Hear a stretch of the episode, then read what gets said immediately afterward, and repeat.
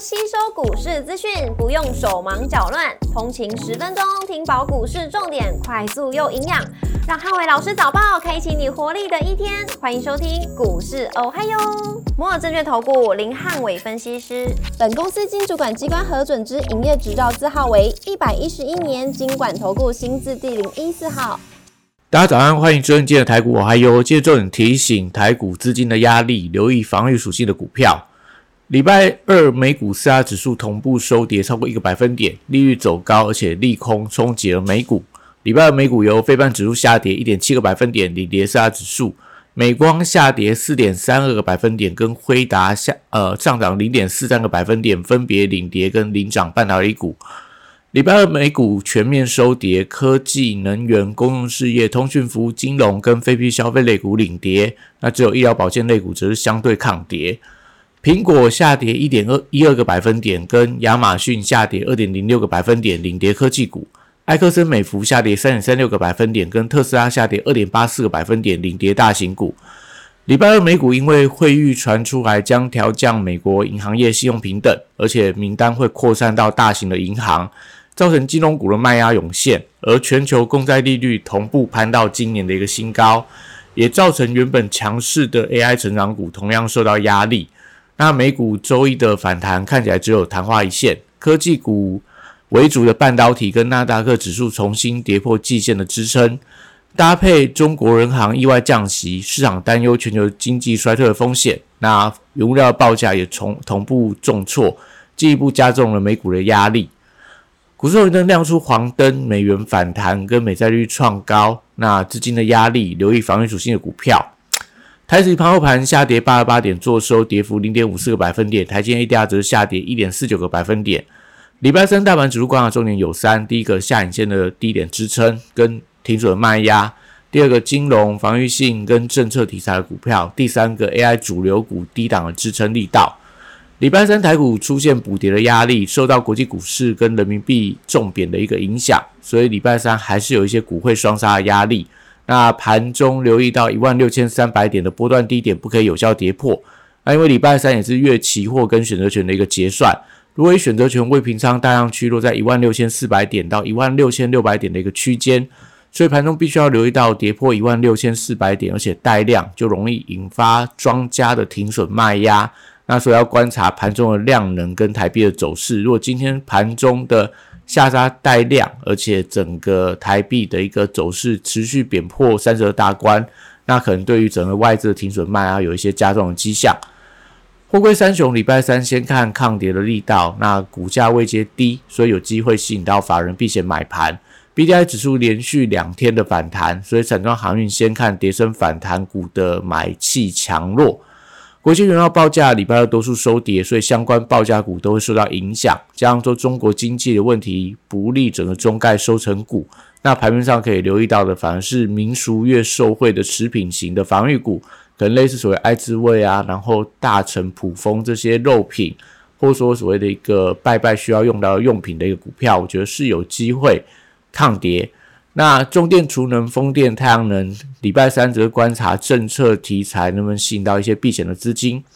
华晨昨天涨停板，但是隔日冲筹码进场，所以留意到今天股价震荡的风险。那多数的绿能股票都回到中线的支撑区，所以相对我觉得都有机会出现这种低阶的买盘。在盘面上电子股不好的时候，相对来看，我觉得可能都会有一些呃有想象空间的一个情况。那生技股则观察避险属性发酵的程度，短线一些指标股因为高档的反压，可能类似所谓的宝瑞啊、美食啊，所以要看到整个买盘的整齐点火，那才会有利整个族群同步发动。目前来看，因为整个生技股的现形还没有转强，所以可能短上来看，资金避风港进去之后，会比较偏向短线上的一个反弹行情。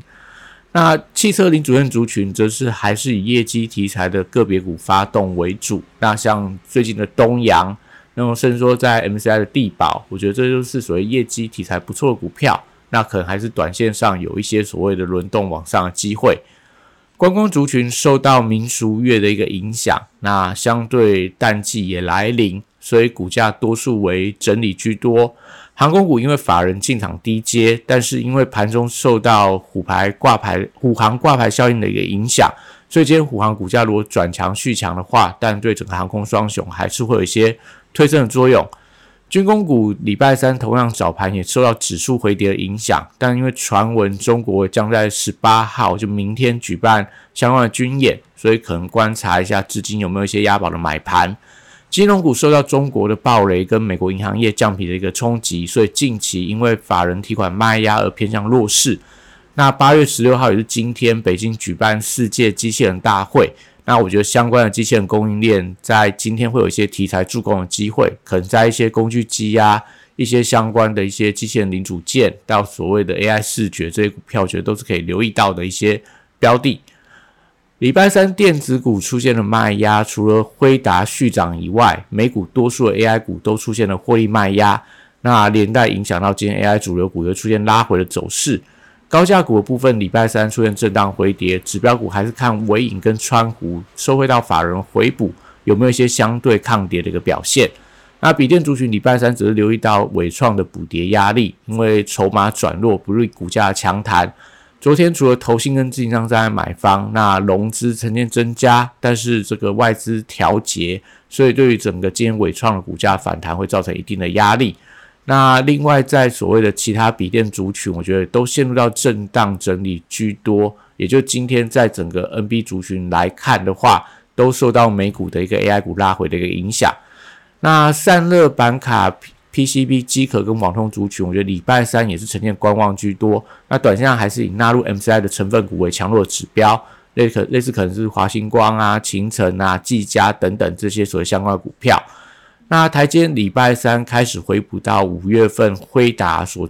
带动的跳空缺口，那盘中看有没有一些低阶的买盘，决定到礼拜三尾盘台股能不能收敛跌幅。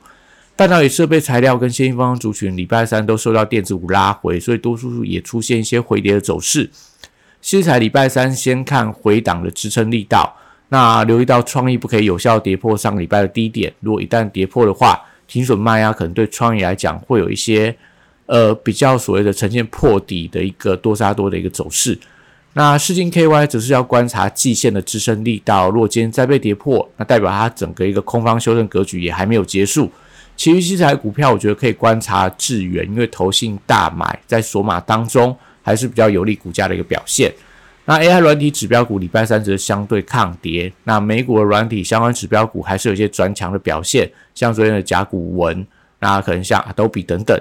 那光学股留意到旺季题材，在苹果新机下个月发表之前，我觉得都可以留意到拉回的低阶买点，趁着拉回可以适度去做一些布局的动作。那游戏股则静待整个防御属性的发酵。在盘面不好的时候，游戏股都会具备防御属性，但是还是要等到资金的点火。那以上今天台股还有祝大家今天有美好顺心的一天。立即拨打我们的专线零八零零六六八零八五零八零零六六八零八五。摩尔证券投顾林汉伟分析师，本公司经主管机关核准之营业执照字号为一百一十一年经管投顾新字第零一四号。新贵股票登录条件较上市贵股票宽松，且无每日涨跌幅限制，投资人应审慎评估是否适合投资。本公司与所推介分析之个别有价证券无不当之财务利益关系。本节目资料仅供参考，投资人应独立判断、审慎评估并自负投资风险。